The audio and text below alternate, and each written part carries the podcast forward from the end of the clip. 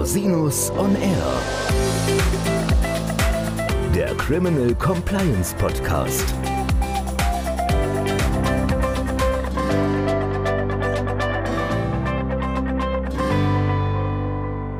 Herzlich willkommen zum Criminal Compliance Podcast. Schön, dass Sie wieder eingeschaltet haben. Mein Name ist Christian Rosinus und diese Woche werden wir uns mit dem neuen Wettbewerbsregister des Bundeskartellamts beschäftigen. Mit dem bundesweiten Wettbewerbsregister können öffentliche Auftraggeber prüfen, ob Bieter wegen begangener Wirtschaftsdelikte von öffentlichen Vergabeverfahren ausgeschlossen werden können oder sogar zwingend auszuschließen sind.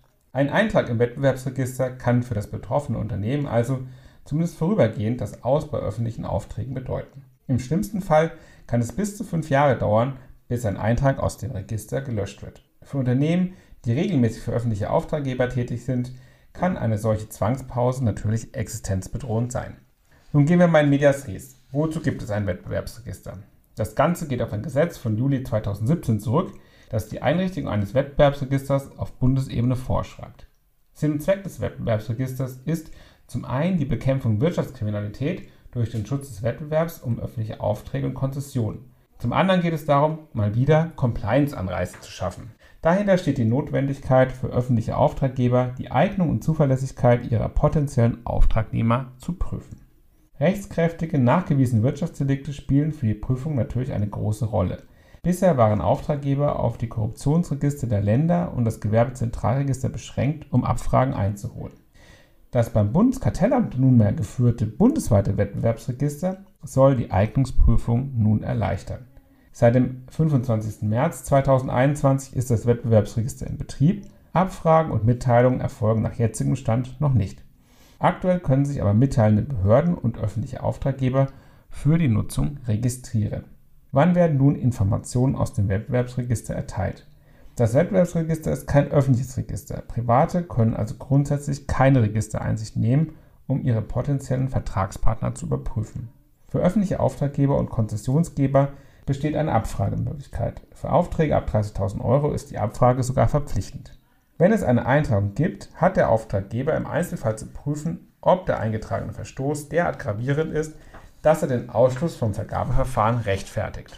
Was sind nun die Voraussetzungen für die Eintragung ins Wettbewerbsregister?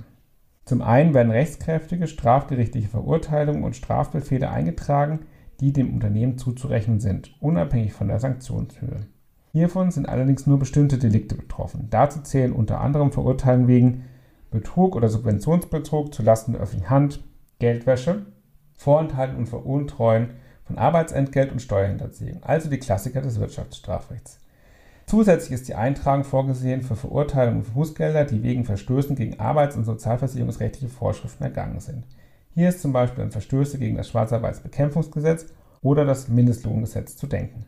Diese Verstöße werden nur dann eingetragen, wenn eine bestimmte Bagatellschwelle überschritten ist. Außerdem werden rechtskräftige Bußgeldentscheidungen nach 30 und 130 OWIG eingetragen, wenn sie auf Grundlage einer der erwähnten Eintragungsdelikte ergangen sind. So eintragungsfähig können Kartellbußen nach 81 GWB sein, wenn eine Geldbuße in Höhe von wenigstens 50.000 Euro festgesetzt worden ist.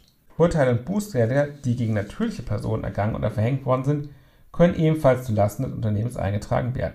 Voraussetzung ist, dass es sich bei der natürlichen Person um eine Leitungsperson handelt, die für das Unternehmen gehandelt hat.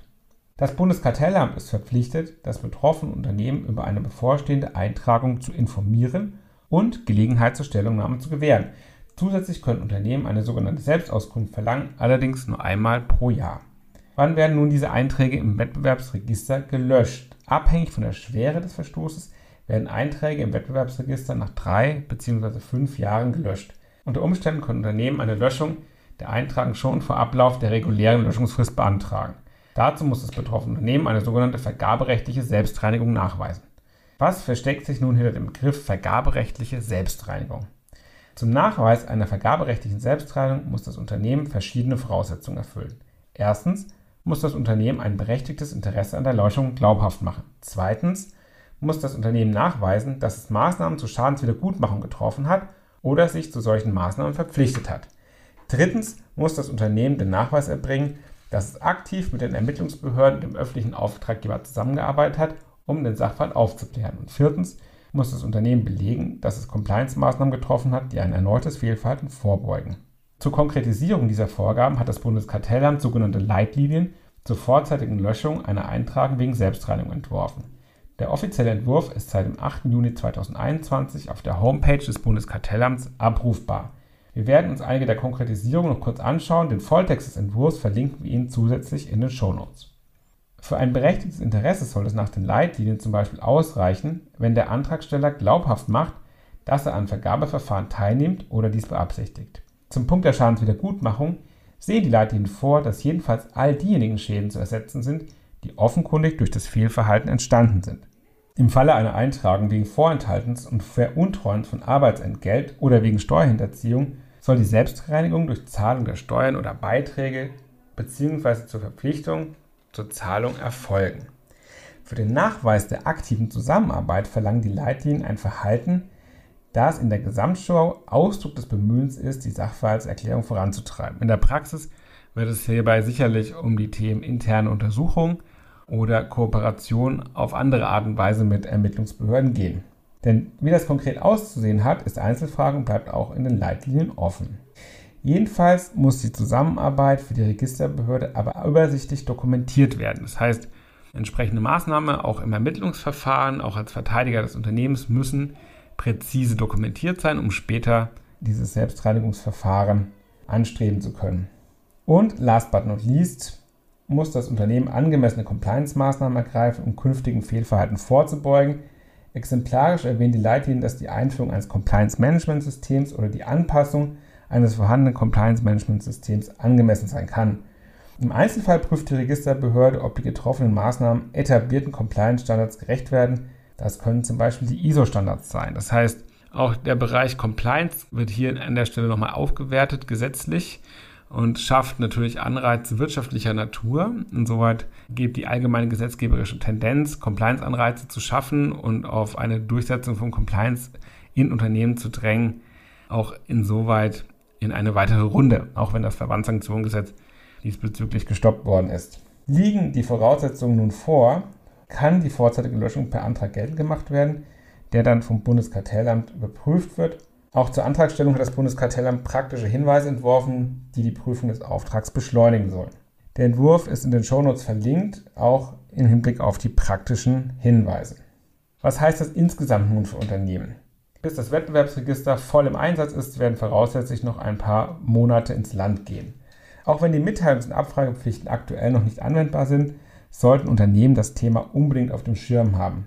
Für rechtskräftige Verurteilungen und Bußgelder, die unter die Eintragungsdelikte fallen, müssen Unternehmen einen Eintrag ins Wettbewerbsregister rechnen. Betroffene Unternehmen sollten daher bereits während der Verteidigung Selbstreinigungsmaßnahmen erwägen und ausreichend dokumentieren, Dadurch verlieren Sie keine Zeit, wenn es um den Antrag auf vorzeitige Löschung der Eintragung geht. Auch im Hinblick darauf, wie ein Verfahren abgeschlossen ist, bedarf es noch weiterer Sorgfalt, als es ohnehin schon bedarf.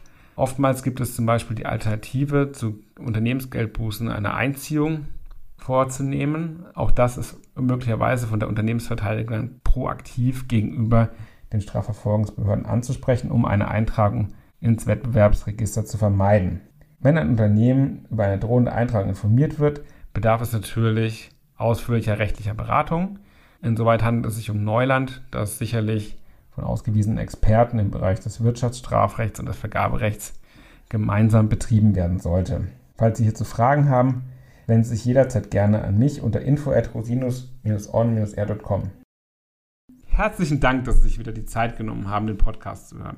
Bei Fragen wenden Sie sich bitte jederzeit gerne an mich unter info at rosinus-on-r.com. Bis zum nächsten Mal. Ich freue mich auf Sie.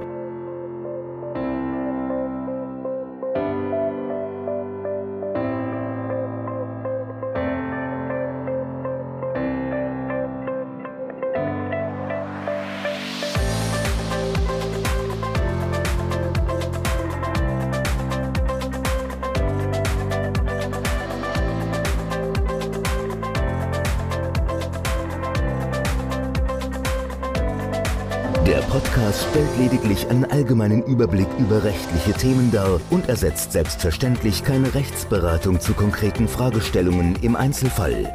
Bei Fragen wenden Sie sich an Rechtsanwältinnen und Rechtsanwälte Ihres Vertrauens, natürlich auch gerne an uns. www.rosinus-on-r.com oder unter www.rosinus-partner.com.